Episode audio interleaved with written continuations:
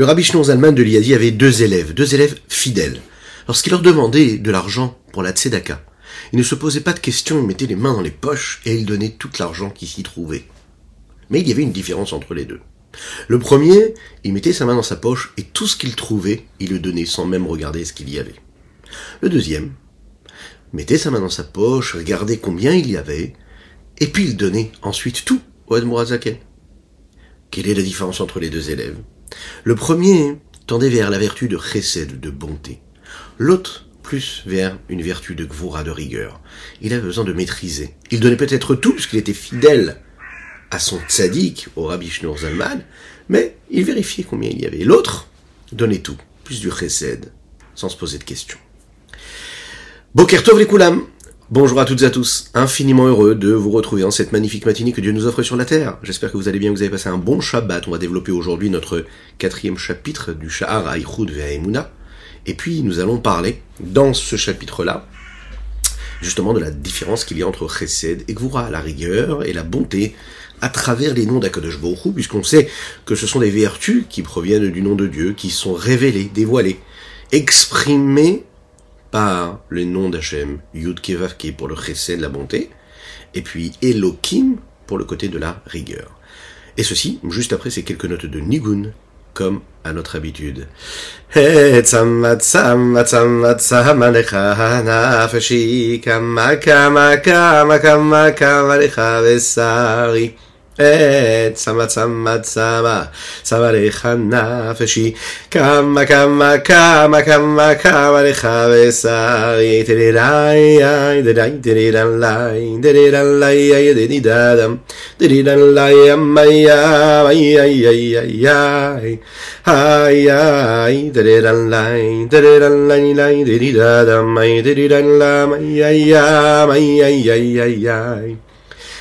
צמא צמא צמא צמא לך הנפשי כמה כמה כמה כמה כמה לך בשרי צמא צמא צמא צמא לך הנפשי כמה כמה כמה כמה כמה לך בשרי איי איי תרללה איי תרללה איי תדידם איי תדידם איי איי איי תרללה איי איי איי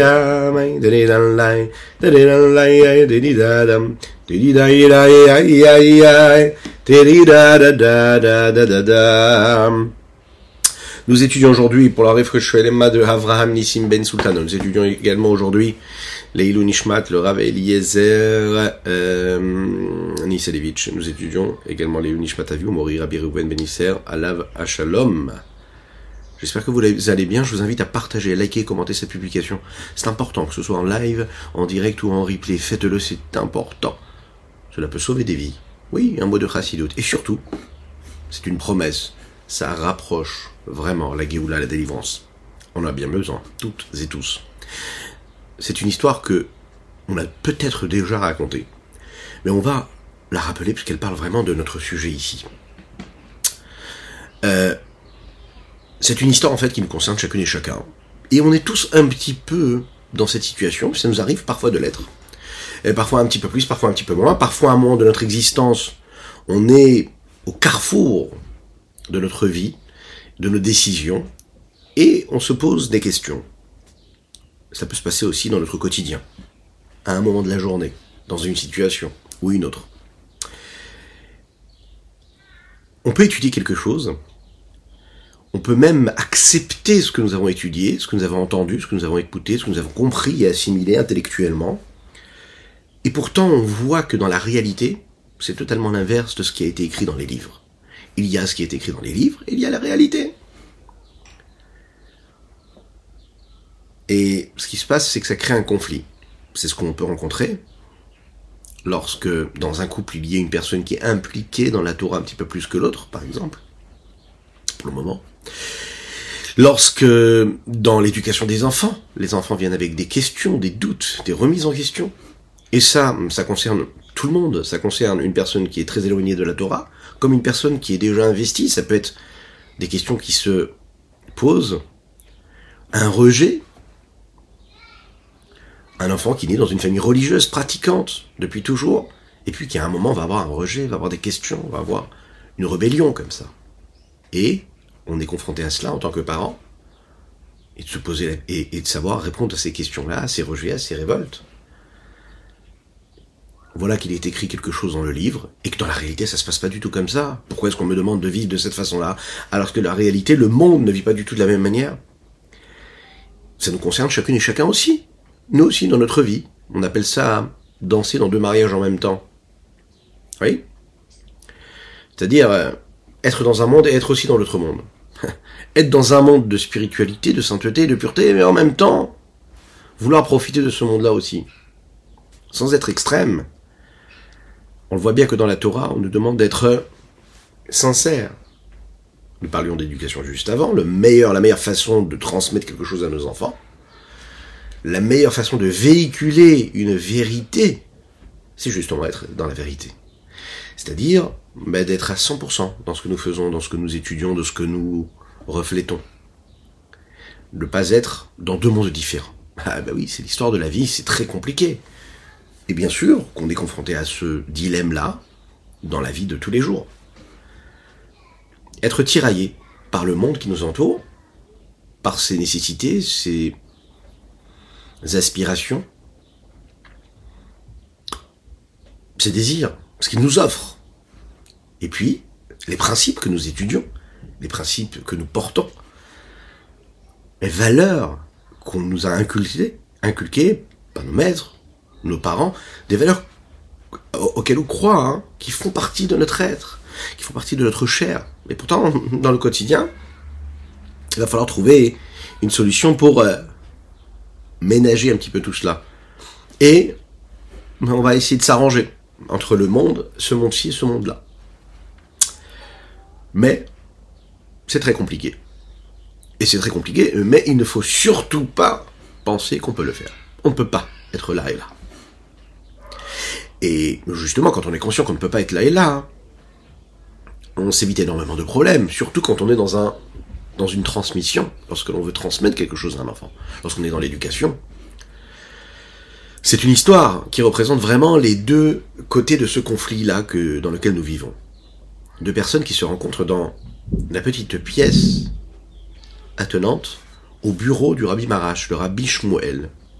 Le rabbi Shmuel, c'était le papa, le père du rabbi Shalom Dovber, le fondateur des Yeshivot Tom Mimim, qui était lui le père du rabbi Yosef Yitzhak, le rabbi précédent, qui était lui le beau-père du rabbi actuel, rabbi Menachem Mendel.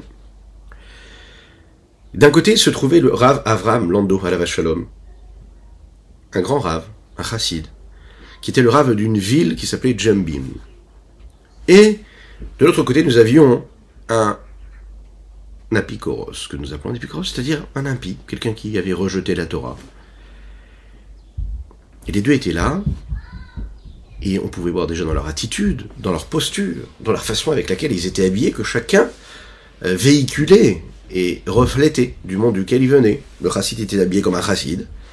Et cet homme-là, cet homme-là, cet impie-là, il est habillé comme le monde qu'il représentait. Il est habillé avec des habits modernes, les habits que portaient les gens dans la rue. Et voilà que ce rave-là était intrigué. Mais qu'est-ce que tu fais là? Il dit, regarde, moi, je suis un chassid, je suis un rave, je suis euh, dans ce monde-là. Alors oui, j'attends le rabbi pour lui parler, pour lui poser une question de manière naturelle, je vais rencontrer le tzaddik, mais toi, qu'est-ce que tu fais là? A priori, tu ne fais pas partie de ce monde. Cet homme-là, il dit, dans ma recherche et dans mon questionnement, je suis venu poser une question au, au rabbi, au rabbi Mara, j'ai une question à lui poser. Excusez-moi, Mechila.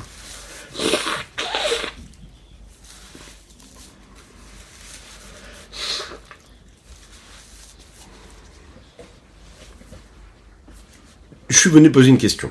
La Torah dit comme ça. En od milvado. Il n'y a rien d'autre que Dieu.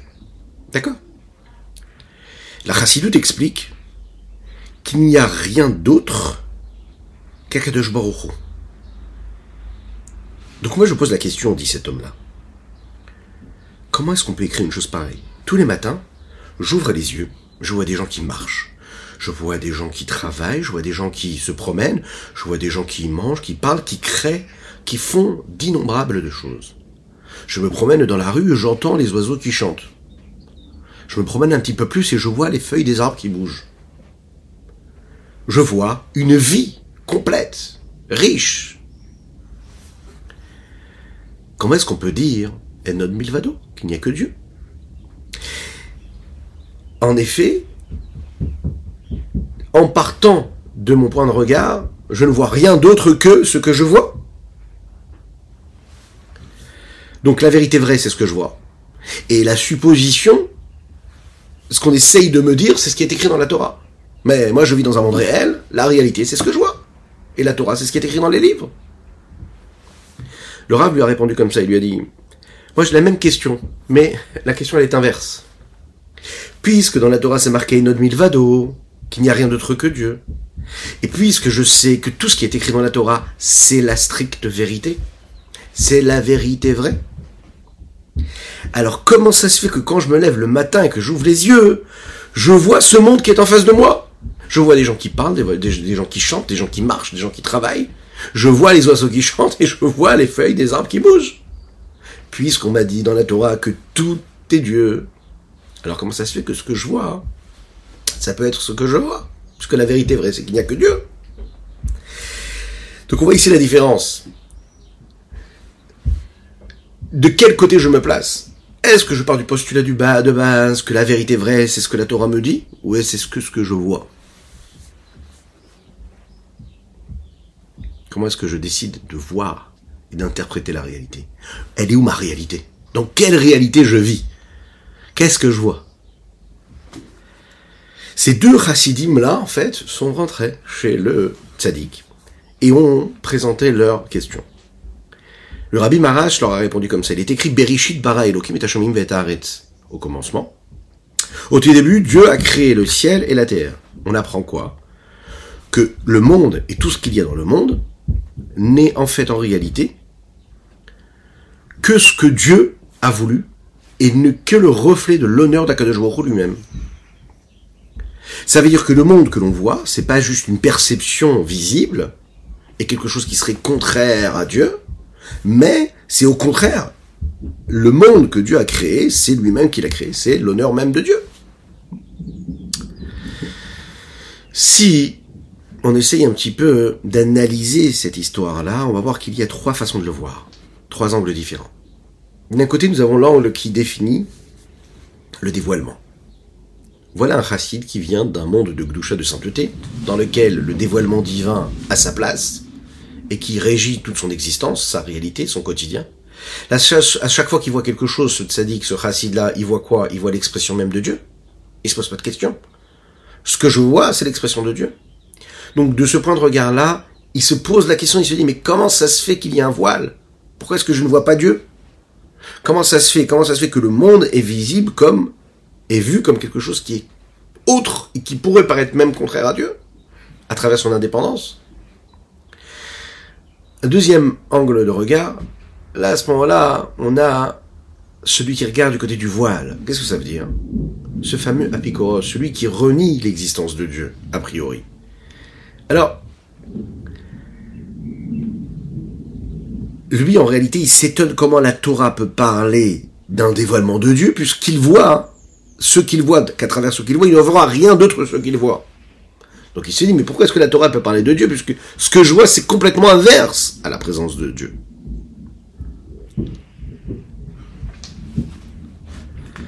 En fait, Dieu a voilé complètement sa présence du monde, et donc il y a un monde qui est là, qui est présent. Et donc il s'étonne comment ça se fait que la, Torah peut parler de Einod Milvado, d'un dévoilement de Dieu. Vient la troisième façon de voir les choses ici de cette histoire et de l'interpréter celle du Rabbi Marash, Rabbi Shmuel. Il vient nous enseigner que le monde, en fait, c'est une vraie réalité. C'est pas, faut pas se mentir. Oui, on vit dans un monde réel. Ce que tu vois quand tu te lèves le matin, c'est vraiment ce que tu vois. C'est pas un mirage. Mais tout ce que tu vois provient de ce qui est écrit dans la Torah. Ça veut dire, tu as vu le ciel et la terre. Mais pourquoi est-ce que tu le vois? Parce qu'il y a marqué Bereshit Barel, qui met chemin au commencement Dieu a créé le ciel et la terre.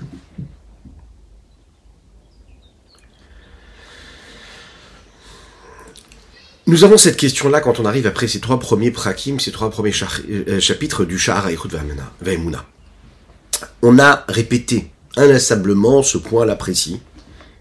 et on a essayé de se poser la question et d'expliquer comment est-ce que le monde peut exister, et comment le monde n'existe pas de par ses forces personnelles, mais il existe à travers la parole de Dieu, la parole créatrice de Dieu, qui lui permet d'être là à chaque instant du monde. On a bien compris et on a conclu en disant que le monde, c'est quoi? C'est du néant. Le monde n'est juste que ce que Dieu est à travers ce qu'il est, et non milvado.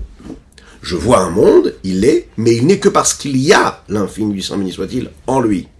Donc même en étant, il est du néant face à l'étant réel, le yesh qui est Dieu.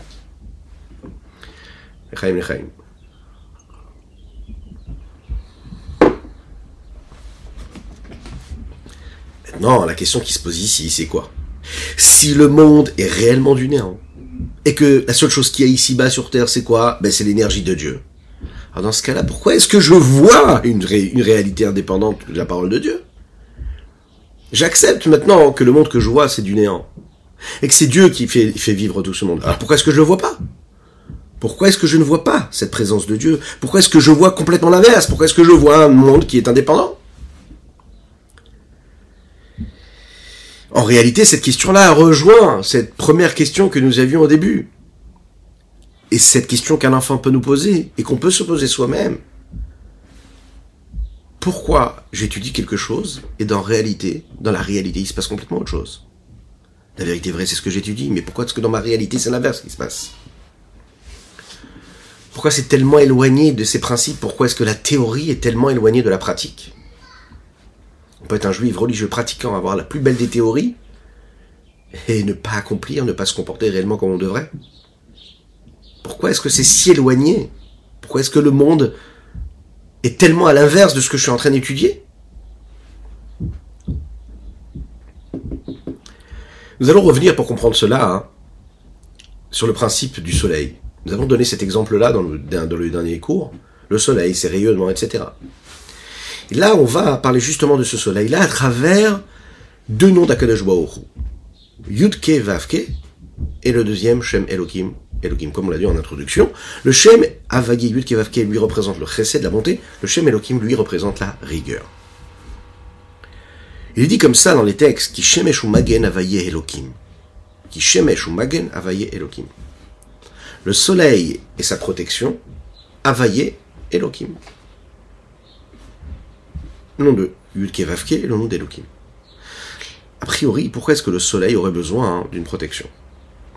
Ah oui, on le sait aujourd'hui, si le soleil n'avait pas de protection, on ne pourrait pas survivre.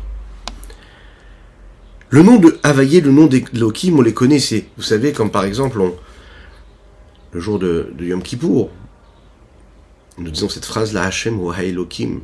Hashem ou Elohim. Dieu, c'est Elohim. C'est le même Dieu dans le chemin Israël que nous prononçons, chemin Israël Hashem Elokeinu Hashem Echad, on précise, Hashem Elokeinu, c'est Hashem Echad. Yud Kevavke, c'est Elokeinu. C'est la même chose. Ah, quoi la même chose? C'est Dieu. Dieu qui apparaît de manière différente. Ce qui est intéressant de voir, c'est que dans la Torah, parfois on dit que Dieu apparaît à travers le nom de Yud Kevavke, Hashem, et parfois il apparaît à travers le nom de Elohim. Pourquoi parfois comme ça, parfois comme ça, on va le voir tout de suite. Pourquoi est-ce que Dieu n'aurait pas besoin d'avoir un seul nom. Pourquoi est-ce qu'il a besoin d'avoir euh, sept noms d'ailleurs et pas un seul nom? Le Rabbi Shonzaman parle de ce postulat de base par l'intermédiaire de ce verset qu'on vient de citer ici, qui provient de David Ameler dans les Teilim, dans les psaumes, qui Shemesh ou. Qu'est-ce que ça veut dire?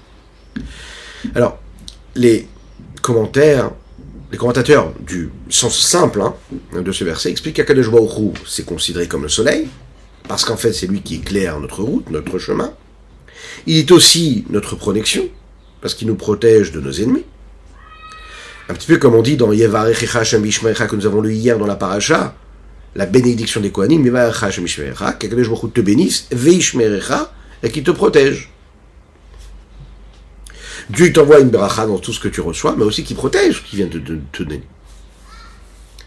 Le magen, cette protection-là, n'est pas en relation directe, a priori, par ce commentaire simple, enfin du sens simple, attention, pas simple et sur le sens simple, le, la protection n'est pas là. En fait, elle est là pour protéger le Shemesh, le soleil, mais elle n'a pas de lien direct avec le soleil. La Torah Takabala vient nous expliquer ici que les deux noms, Shemesh ou Magen, donc c'est-à-dire Avaye, Yud Kevavke et Elohim, ont un lien direct, très profond. Comment est-ce que David Ameller explique avec quatre mots la différence qu'il y a entre les différents noms d'Hachem D'un côté, la nécessité qu'il y a dans chaque un des noms d'Hachem, pourquoi est-ce qu'ils sont si nécessaires, si importants? Et d'un autre côté aussi, comment ces deux noms vivent ensemble, comment ces deux noms se servent l'un et l'autre, et comment ils vont être associés dans toute la Torah et dans toute la vie du juif ici-bas sur terre, dans la connexion qu'il a avec Dieu. La Chassidut nous explique que le mot Magen, lui, fait référence vraiment au soleil, et que les deux noms Havaye et Elohim, eux, correspondent donc au Shemesh et au Magen. Yud Kevavke, le Shemesh, le soleil, et Elohim, le Magen, la protection. Ici, on appelle ça la protection, mais vous l'avez compris, c'est toutes, euh, ces, tous ces voiles qu'il y a sur le soleil qui permettent, ces UV, etc., qui permettent au soleil d'éclairer, ici bas sur Terre, mais sans qu'on brûle. Hein, il y a tous ces voiles qui sont là sur son intensité. On va déjà commencer par le soleil, si vous voulez bien. Le soleil, c'est quelque chose de vital, qui nous permet d'exister, de vivre ici bas sur Terre, sur notre planète. C'est la source de l'énergie. La lumière, la chaleur qu'il y a dans le monde, l'énergie du soleil, elle a la responsabilité de permettre à toutes ces plantes de pousser. C'est le soleil qui permet à la nature d'exister les animaux, les hommes se nourrissent et reçoivent donc leur énergie du minéral et du végétal, qui lui reçoit son énergie du soleil. Sans le soleil, le monde serait complètement figé, congelé. Nous n'aurions pas la possibilité d'avoir toute forme de vie. Le soleil, c'est la source de la vie. Indépendamment du fait qu'il l'éclaire, indépendamment de cela, il est l'énergie. Donc quand la question se pose est de se dire est-ce que le soleil c'est quelque chose de bien ou pas, la réponse elle est que, a priori, non seulement le soleil c'est quelque chose qui ne peut pas ne pas être bien et bon, mais c'est quelque chose de vital. Donc c'est pas une question de bien ou pas bien, c'est vital. On sait aussi qu'il est parfois même très dangereux, le soleil. Il y a énormément de aujourd'hui, euh, peu importe la partie du monde dans laquelle nous vivons, nous sommes en train d'arriver dans, dans l'été, et puis de plus en plus, on s'en rend compte d'ailleurs, on vit, on a besoin de ce que nous appelons le masgan, la climatisation, pour refroidir, qui permet à des milliers de personnes, des millions, des milliards d'êtres humains, hein, de profiter, de vivre tranquillement, sereinement, parce qu'ils sont refroidis quand il y a trop de soleil. Donc le soleil, il peut être dangereux aussi. Lorsque le soleil est là et éclaire avec toute sa puissance, lorsque l'on reste trop souvent au soleil, on peut se faire du mal, que Dieu nous en préserve. Le soleil peut aussi être néfaste et mauvais pour la nature. Il peut justement entraîner la sécheresse. Et s'il y a sécheresse, il n'y a pas de végétal. S'il n'y a pas de végétal, il n'y a pas d'énergie. S'il n'y a pas d'énergie, l'homme ne peut pas se nourrir. On le voit à travers l'histoire de l'humanité. La famine qui peut provenir de cette sécheresse peut être destructrice. Elle provient de quoi? De cette énergie solaire qui était un peu trop présente. Donc on voit bien ici qu'en réalité, cette même énergie qui va nourrir l'être humain peut être celui qui le détruit. Comment ce qui est en train de le nourrir peut aussi le détruire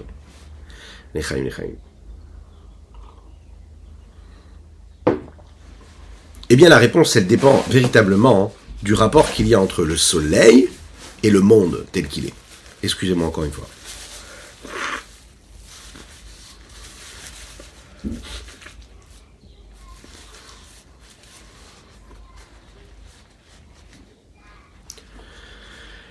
La réponse dépend du rapport que nous avons donc entre ce Soleil et cette planète dans laquelle nous vivons. Le Soleil, c'est la source de l'énergie, de la vie, mais la capacité du monde à recevoir et à accepter et à supporter cette source d'énergie, elle est aussi limitée. Le Soleil, il est productif, il est utile, quand le, quand le monde qui est en train de le recevoir est en mesure de le recevoir. Dès l'instant où le monde ne peut pas le recevoir, alors le soleil ne servira à rien du tout. Pire que cela, il va le détruire. Les Chachamim disent comme ça. Le soleil lui-même, il est d'une puissance tellement forte que si vraiment il n'y avait pas ces voiles, il n'y avait pas ces voiles et ces membranes qui sont là pour faire en sorte que sa lumière s'adapte à nos limites, le monde n'existerait pas, il serait brûlé complètement. C'est la raison pour laquelle Kishemesh Humagen, le David Amelach nous le rappelle ici, le Shemesh a besoin de ce Magen, a besoin de cette protection. Ce que nous appelons le Nartek à Shemesh. C'est une couche comme ça qui va permettre de, permettre hein, à cette énergie de s'adapter. Vous vous rappelez de l'histoire d'Abraham Avinu? Cet être-là, le premier à avoir découvert Dieu ici-bas sur terre, qui après avoir accompli la Brit Mila, euh, il est assez fatigué, mais on sait qu'Abraham Avinu, il, il accueillait énormément de personnes, c'était ça sa vertu, il accompagnait, il, il accueillait les gens, il les invitait chez lui à la maison, il leur servait à manger, il leur servait à boire, il les recevait. Et de cette façon-là, il répandait la présence de Dieu ici-bas sur terre. On raconte comme ça, quand juste après sa brite Mila, Kadosh Baruch il a fait sortir le soleil de sa protection, de sa membrane, afin qu'il puisse être très puissant, kechomayom, comme la chaleur du jour, il est dit comme ça dans le texte. C'est la raison pour laquelle les, les êtres humains ne pouvaient pas se promener dans la rue. Et donc, de cette façon-là, Avraham Avinu avait la possibilité de se reposer de cette Brit Mila qu'il venait de faire et qu'il avait affaibli. Le Magen, il est là en réalité pour protéger l'homme du soleil. C'est-à-dire que le soleil, lui, en fait, il est intense, il est très très fort. Il ne change pas le soleil. Ce qui change, c'est nous. C'est cette protection-là qui permet à l'homme de le supporter. Availlé et Elohim. Nous l'avons dit dans le chapitre précédent, le monde est dépendant d'une force. Cette force-là, c'est l'énergie divine. Et de la même manière que la lumière du soleil dépend du soleil lui-même, et la même chose, le nom d'Availlé existe, et le nom d'Elohim est là pour permettre au nom d'Availlé, de Yud Kevavke, de créer, d'être présent. Sans le nom de Elohim, nous ne pourrions supporter la puissance du nom de Availlé Yud Kevavke. Pourquoi? Parce que Dieu se dévoilerait avec toute sa puissance, toute sa grandeur. Donc en fait, s'il se dévoilerait avec toute sa puissance et toute sa grandeur, nous ne pourrions nous supporter être face à cette grandeur et nous disparaîtrions tout de suite face à l'immensité. Mais comme Dieu veut créer un monde dans lequel les êtres humains ont une part, ont un mérite, ont quelque chose à apporter, alors qu'est-ce qu'il fait? Il existe. Mais il faut qu'il y ait ce Shem Elohim, ce nom d'Elohim qui va adapter, qui va voiler cette présence, cette intensité-là de lumière, qui provient du nom de Havaï Yudkevavke, afin que nous puissions être. Dieu veut que l'homme ait le libre arbitre. Donc il met le Shem Elohim, le nom d'Elohim. Il veut qu'il ait la possibilité de faire ou de ne pas faire. Olam, le monde, Milachon et le monde est là pour voiler. Donc on a cette sensation, cette supposition-là d'être, mais en réalité, cette, cette supposition-là, cette capacité d'indépendance-là, le fait qu'on ait la possibilité de choisir, alors ça nous permet de penser, d'imaginer que nous sommes quelque chose, indépendant même de Dieu a priori. Et tout en étant dans cet état-là, cet état-là, cet état-là, on vient nous dire, tu sais, rappelle-toi qu'il n'y a que Dieu et notre mitvado. Le nom de Elohim, il n'est pas là pour aller à l'inverse du nom de Havaïe. C'est pas pour dire non, il n'y a plus de Dieu, Shalom. C'est de dire Dieu, il est là avec son intensité, comme la protection du soleil qui n'est pas là pour dire non, il n'y a pas de soleil, pour aller à l'inverse du soleil. C'est pas de l'obscurité, c'est voiler, c'est permettre l'adaptation. Le Shem Elohim, il est là pour aider le nom de Havaïe, Yud Kevavke, à être là, afin que le monde puisse le recevoir et le supporter. Péric d'Alettre, quatrième chapitre. Qui inactive, il est dit comme ça, qui shemesh magen Hashem Elokim, avayi Elokim. Pirouche magen, que ça veut dire magen? Ou nartek la shemesh, c'est cette protection qu'a le soleil. Les hagen, shiuchlo abriut et savlo, afin que les créatures puissent le supporter. Kemahamar, Rabotem Ibrach les Chachamim le disent de mémoire béni. Les là-haut, dans un futur proche, Bezant Hashem, Akadosh Baruchu Motzi Chamamin Arteka. Dieu fera sortir le soleil de cette protection-là. Rechaim Nidonim Ba, à tel point que les Rechaim, les impies, eux, vont être jugés par cela, parce qu'ils ne pourront pas supporter l'intensité de lumière de Dieu, rouler, etc. Car De la même manière que la protection du soleil est là pour protéger le soleil. Alors à ce moment-là, le nom de Elohim, la même chose, est là pour protéger le Shema comme on vient de le dire. Qu'est-ce qu'il y a de si particulier maintenant, ce nom de Havaïe On va rentrer dans ce détail-là. Dans le Tanakh, il, apparaît énormément ce nom de Havaïe. Mais dans le Tanakh, dans la Bible, il y a, on en parlait tout à l'heure, les sept noms de Dieu qui apparaissent de manière différente et à des moments précis ou particuliers à travers l'histoire. Nos sages disent et expliquent que chaque nom est en correspondance avec une action, avec une mission, K. Un de ces noms-là est dans ce qu'il représente. Le nom qui est assez particulier et qui, euh, on va dire, se sépare de tous les autres, c'est ce que nous appelons le Shem Amephorach. Ce sont quatre lettres du nom d'Hachem. Quelles sont l'explication que peuvent avoir ces quatre lettres du nom de Dieu? Est-ce qu'elles, ces lettres-là, est-ce qu'elles créent, en fait, un nom, une entité qui a quelque chose de si particulier ou pas? Le Rambam Maïmonide explique dans son livre Le Moré Nevochim que la particularité qu'il y a dans tous les noms, et dans la particularité qu'il y a dans tous les noms, il y a une particularité qui se reflète à travers les différentes personnalités qu'il peut y avoir dans l'être humain.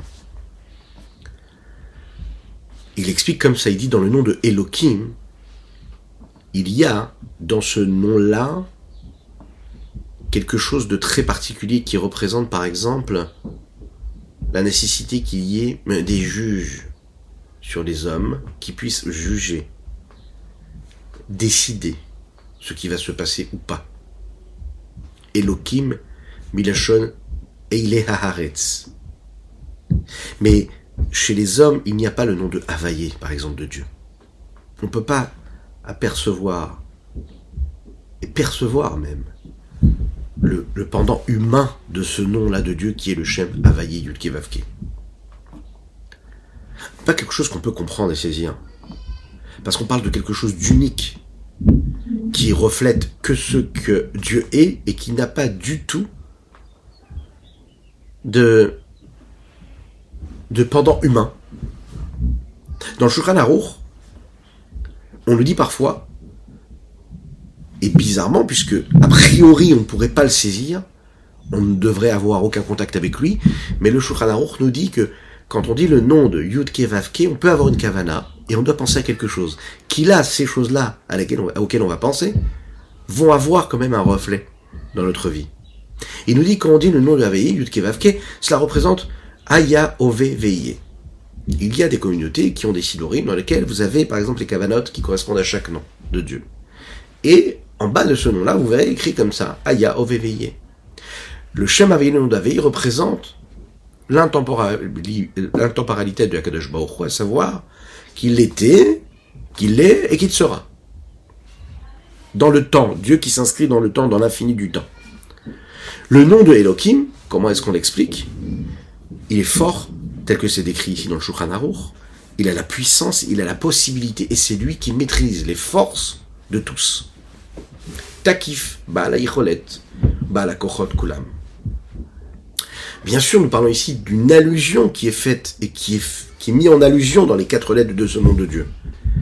Mais pas dans, son sens réel et du sens que peuvent avoir chaque lettre. Le Rabbi Shmuel ici, va nous dévoiler quelque chose qui provient de ce qui est dit dans les livres de la Kabbalah, et particulièrement du Zohar, que dans le nom d'Avaye, Yud Vavke, il y a, dans ce nom-là, les trois euh, lettres, par exemple le E, le Vav et le E, quand on met de côté le Yud tout au début, il y a ces trois lettres-là qui proviennent du même mot qui est Mehave. Mehave, ça veut dire celui qui crée. Donc, Akadosh Baruch crée l'existence, et à travers le nom de Yudke Vavke, je vois euh, cela reflète ce pan-là de la personnalité entre guillemets de Dieu, qui se révèle en tant que créateur, et donc à travers le nom de Yudke Vavke, je vois donc Dieu tel qu'il est en tant que créateur de l'existence du monde et de toutes les créatures. Alors qu'est-ce qu'on fait avec le Yud alors, ce petit Yud? Le Yud, en fait, c'est très intéressant parce qu'il a une capacité à refléter quelque chose dans le temps. Qu'est-ce que ça veut dire? Quand on parle du Yud, on peut en parler pour parler du passé. On peut parler, on peut le prendre pour interpréter grammaticalement parlant. Hein. Cela peut euh, parler du temps présent, cela peut parler aussi du temps futur. On sait que le passé, lui, il est déjà passé. Donc, il n'est plus là. Le présent, c'est maintenant. Et puis, le futur n'existera que dans le futur. Donc, il n'est pas encore. Comment est-ce qu'on est capable de définir quelque chose qui est maintenant, qui existe en maintenant, mais dans un présent continuel, dans un présent permanent? Est-ce que cela peut exister? Quelque chose qui est là de manière fixe, qui était, qui est là maintenant, mais qui qui était aussi et qui sera aussi. Quelque chose d'intemporel. Est-ce que ça peut exister? Comment est-ce qu'on est capable de le définir de manière grammaticale Un élément éternel qui, a priori, n'est pas descriptible et n'est pas définissable comme étant quelque chose qui a vécu dans le passé ou qui n'a pas encore vécu et qui va vivre dans le futur? Comment est-ce que l'on peut définir cet objet-là qui serait quelque chose d'intemporel, d'infini et d'éternel? Rachi le dit dans le livre de Yov. Il parle de cela. Il dit dans la définition que nous pouvons faire de ce présent qui est permanent et constant, on peut aussi l'écrire au passé comme au futur. De telle façon que les lettres, par exemple, Aleph, Yud, Tav, Nun, d'accord C'est quand elles sont euh, notées et euh, est écrites en début de mot, qui représentent en général le futur, eh bien elles peuvent être aussi le symbole de quelque chose de continuel, de continu et de présent permanent. Efal, ifal, tifal, nifal. Sans rentrer trop dans les détails, dans les règles grammaticales, mais c'est pour vraiment nous faire prendre conscience de cela. Rachid le dit là-bas sur le, sur le verset, au début hein, du, livre de Yov, il dit Kachayase Yov kolayamim. C'est comme ça qu'il fera Yov pendant tous les jours qui viendront. Qu'est-ce que ça veut dire? Il fera. Là-bas, on raconte qu'en réalité, on raconte que à chaque fois que les enfants de Yov faisaient un, repas, un festin, eh bien, il amenait à la fin de ce festin-là des corbanotes, des sacrifices pour Akadosh comme le nombre de ses enfants. Des mots kolayamim, on comprend que c'est quelque chose qui se passait toujours, de manière fixe, de manière continue. C'était un rituel qu'il avait. Alors que quand on regarde le mot assez, a priori, c'est quelque chose qui pourrait être interprété comme euh, ce que fera Iov dans le futur, et pas quelque chose qu'il faisait toujours. Donc s'il faisait tous les jours, est-ce que c'est quelque chose qui parle du futur ou quelque chose déjà dans un présent? Et Rachid dit comme ça. assez Iov, C'est comme ça qu'il fera, comme il a fait avant. Comme il a fait avant et comme il fera demain. Des fois on l'écrit au futur, des fois on l'écrit au passé, mais cela définit ce présent permanent. À la lumière de quoi le Azaken prend cet exemple-là Kacha Yase Yov, Kiken ou Osetamid. Le Yud qu'il y a ici, du nom de Havaye Yud Kevavke, le Rabbi Zalman nous dit, vient nous apprendre et nous parler justement de ce présent en continu. C'est-à-dire qu'à Kadosh Baruch que Dieu crée la création à chaque instant. On ne parle pas d'une création qui serait unique à un moment qui aurait eu lieu dans le passé et qui aurait disparu, mais quelque chose qui est en continu, qui continue d'être là à chaque instant. Tout est Imaginez tout ce que nous avons vu dans les chapitres précédents et résumé dans cette petite lettre-là, le Yud, le Have, Ove, Yud, Ke, Vav, Ke, donc le E, le Vav et le Ke représentent la création d'Akadosh Baruch le Yud qui est avant le E, le Vav et le Ke représente le fait que cette création de ce monde-là, à savoir que tout ce que nous voyons, tout ce monde dans lequel nous existons, c'est Dieu, c'est quelque chose qui existe toujours, en permanence. Ça a été, c'est et ce sera à chaque instant, en continu.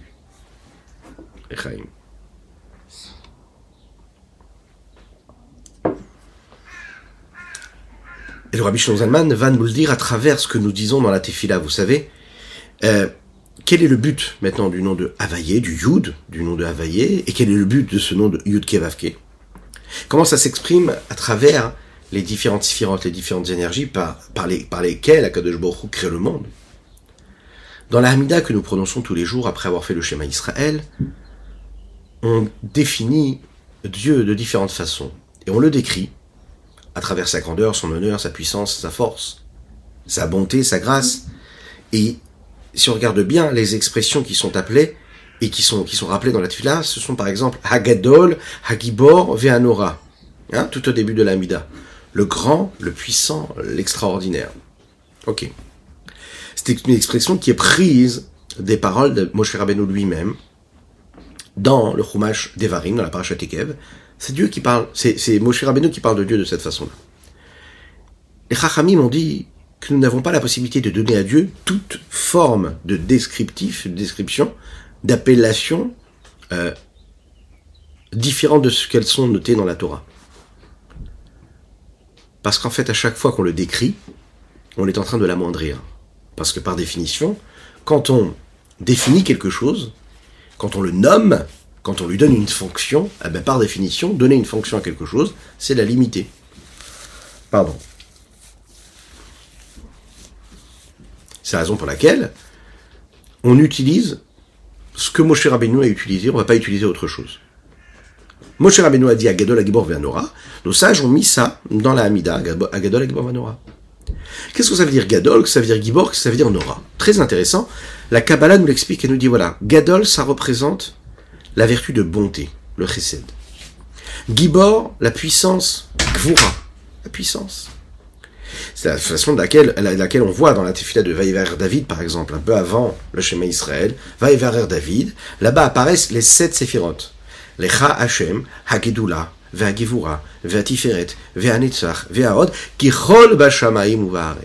Nous avons eu la Gdula, qui est quoi? Midata Chesed, Chesed.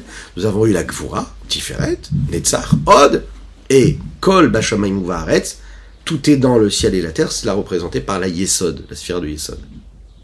Mais dans la dernière, c'est quoi? Lecha Hashem Mamlacha. C'est à toi la royauté. Et vous l'avez compris, c'est la dernière séphira, celle qui est en bas, qui accepte tout, qui reçoit tout, qui représente toutes celles qui sont juste au-dessus. C'est la séphira de Malchut, Lecha Hashem Mamlacha. Les Mekoubalim premiers, kabbalistes premiers, appelaient la vertu de Chesed Gdula. Quel rapport y a-t-il entre la grandeur et la bonté? Alors, il y a quelque chose, quelqu'un qui peut être grand, et il y en a un autre qui peut être puissant. La grandeur et la puissance, ça n'est pas du tout pareil. Très, intéressant de voir que dans la, dans la puissance, la force du gibor, c'est aussi la notion de gvura, de rigueur, et aussi la force que nous pouvons avoir de restriction, gvura. Être grand, c'est ce qui veut dire en fait de s'élargir, d'être partout, de s'agrandir, d'aller dans tous les sens. Être fort, c'est inversement, de garder sa force, de garder sa puissance à l'intérieur. Au lieu d'investir dans l'élargissement, dans la grandeur, j'investis plus sur la concentration de mon énergie, la puissance, la force. Ça, c'est le gibor. Le lien qui est entre la Gédoula et la vertu de Chesed est donc là. Puisque le Chesed, c'est aussi, comme nous l'avions dit dans cette petite histoire, qui parlait du premier chassid qui, quand il mettait sa, main dans sa poche, sortait tout ce qu'il avait et qu'il donnait, il se posait pas de questions sur ce qu'il y avait. Il y a dans cela quoi du Chesed? Je me pose pas de questions, je donne tout. La Gvura, c'est celle qui va, puisse regarder ce qui se passe, analyser, limiter, cadrer, de la rigueur, Puisque le chesed, lui, c'est justement une situation où l'homme, en fait, s'élargit, se répand et passe d'un endroit naturel à un moment, à un endroit qui correspond à son prochain, à quelqu'un d'autre, eh bien, quand on parle d'Akadosh Baruch et qu'on dit la Gdoula, la grandeur, on a envie vraiment de parler de Dieu tel qu'il apparaît à travers cette grandeur-là, à savoir le chesed, la bonté divine. Cette bonté divine qui, elle, a la responsabilité et le mérite que nous avons, nous, de recevoir l'influence que Dieu nous donne, et tout ce qu'il donne au monde entier d'ailleurs. Nous parlons déjà, pour commencer, bah, de l'existence du monde. Nous parlons de cet acte-là de création, la créature, qui vient du fait qu'Akadosh Baruch donne tout ce qu'il donne à ce monde-là. le fait qu'il donne et qu'il répande sa lumière infinie qui permet l'existence du monde à chaque instant. Cette influence-là, ce don, ce partage, est en lien direct avec la vertu de chesed, de bonté. Également du fait que le monde existe par bonté gratuite. On ne fait rien a priori pour recevoir. C'est la raison pour laquelle le premier mot que nous disons quand on se lève le matin, c'est Modéani. Hein? Je te remercie, Dieu. Je suis reconnaissant. Mais la différence, c'est que dans la traduction, on dit je te remercie. C'est pas je te remercie. C'est reconnaissant, je suis. Modé. Le jeu ne vient qu'après la reconnaissance. Le jeu, le moi, mon égocentrisme, mon égoïsme, mon narcissisme, ce que je suis moi, hein. Bon, je vais parler du côté négatif, mais même du côté positif. Le jeu, il n'est là que parce qu'il y a eu juste avant le modé. C'est-à-dire la reconnaissance que tout ce que je suis, ce n'est que ce que Dieu me permet de, que je sois. C'est parce que Dieu m'a donné la vie que je me lève le matin, Baruch Hashem, en bonne santé, pour chacune et chacun. Je remercie Dieu tout de suite. Parce que tout ce que je suis, c'est ce que Dieu a décidé de me donner. Mais il me l'a donné de manière gratuite. Modéani lefanecha. Reconnaissant, je suis.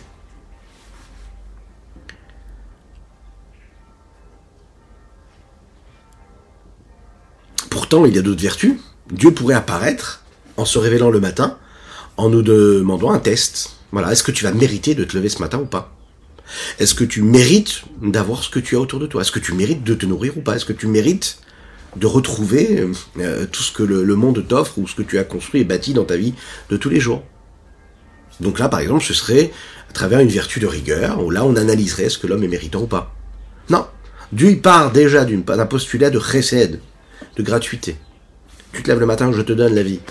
Tu te lèves le matin, tu trouves tout ce qu'il faut, la nature, elle est là, tout le monde t'attend, le monde, il t'attend, il t'appartient le chesed. Akadosh il ne nous doit rien. En fait, on n'a pas de mérite d'existence que ce parce qu'Akadosh décide de lui de nous faire exister. On ne peut pas demander des choses à Dieu en réalité. On ne peut pas exiger des choses de Dieu. Il nous donne déjà tout en fait. en fait. Dieu a décidé de nous faire exister, et à travers cette bonté-là qu'il nous offre, il a décidé de créer tout un système, un monde, toutes les créatures, tout un système qui, et dans ce système, il a créé le libre arbitre, qui va permettre à l'homme de, même parfois, oublier la bonté de Dieu. À tel point qu'il va s'imaginer, ce que je fais, c'est moi qui l'ai fait. J'ai construit, j'ai bâti, j'ai fait telle étude, j'ai monté tel commerce, j'ai monté telle affaire, je possède, j'ai, etc. Et on l'a vu à travers l'histoire. Tout cela est éphémère. À chaque fois que l'être humain a commencé à être à travers ce qu'il faisait lui, en oubliant que tout ce qui existait n'existait que par cette force divine, il s'est perdu automatiquement. Il s'est retrouvé dans le vide. On le voit à travers nos sociétés. Plus la société est consommatrice, plus elle possède, plus elle existe à travers ce qu'elle possède, dans cette quête permanente, et moins elle est heureuse. On le voit dans toutes les sociétés. Plus elle est matérialiste, et moins elle est heureuse. A priori, ce devrait être l'inverse. Mais non. Parce que la base de tout, la source de tout, ce n'est pas toi, c'est Dieu. Et plus toi tu penses exister à travers ce que tu es, ce que tu vis, ce que tu ressens, à travers tout ce que tu... ce qui te passionne, tes désirs, tes pulsions, tes passions, plus tu te sens indépendant, et moins en réalité tu vas être heureux. Parce que la source de cette énergie, que tu ne vois pas celle de Dieu, qui elle te demande complètement l'inverse. De t'élever, de te sanctifier, de te purifier, de te détacher de cette matérialité-là. Et le Rabbi Schnauzalman de conclure en disant cela. Qu'Hachem, lui, de par ce qu'il est, ben, sa nature, c'est de faire du bon. Et c'est dans les livres de la Kabbalah expliqué de cette façon-là. Puisque la vertu de Dieu, c'est elle d'être bon, donc sa nature, c'est de donner. Ça ne veut pas dire que Akadosh Baruch il a une nature qui l'oblige, qui l'oblige, pardon, à être bon. Ici, c'est de dire que la nature est l'essence même de la vertu de de bonté. Elle provient de cette essence-là. Et Akadosh Baruch a décidé de se révéler, de se dévoiler à travers cette nature et pas une autre nature, précisément celle-là. Ce qui va nous amener à conclure, À travers les mots du Tanya, ce que nous venons de dire ici oralement. Des Shem, Avayi Perusho Shem Avayi Maïn Leyesh, le nom c'est quoi? C'est de dire qu'Akadosh Baruch tout du néant à l'existant. Ayud le petit Yud qui y a au début du nom. Lui, nous sert de quoi? À la C'est une action qui vient dans un langage de présent et de constance et de permanence. Qu'est-ce fait Rash Rachiel Pasuk Kachaya c'est Yov Kolayamim Comme Rashi l'explique dans le verset que nous avons cité de Yov. Ve'ainu.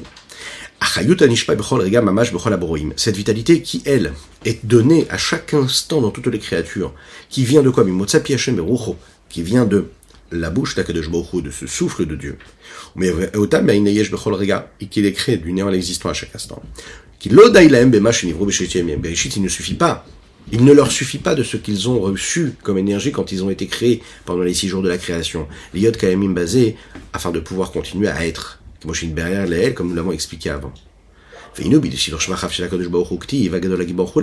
On voit dans la Tefila, nous le disons, quand on fait les louanges de Dieu, Agadol, Agibor, etc. On fait rouger Agadol. Qu'est-ce que c'est Gadol? Imidata Chesed. C'est la vertu de Chesed.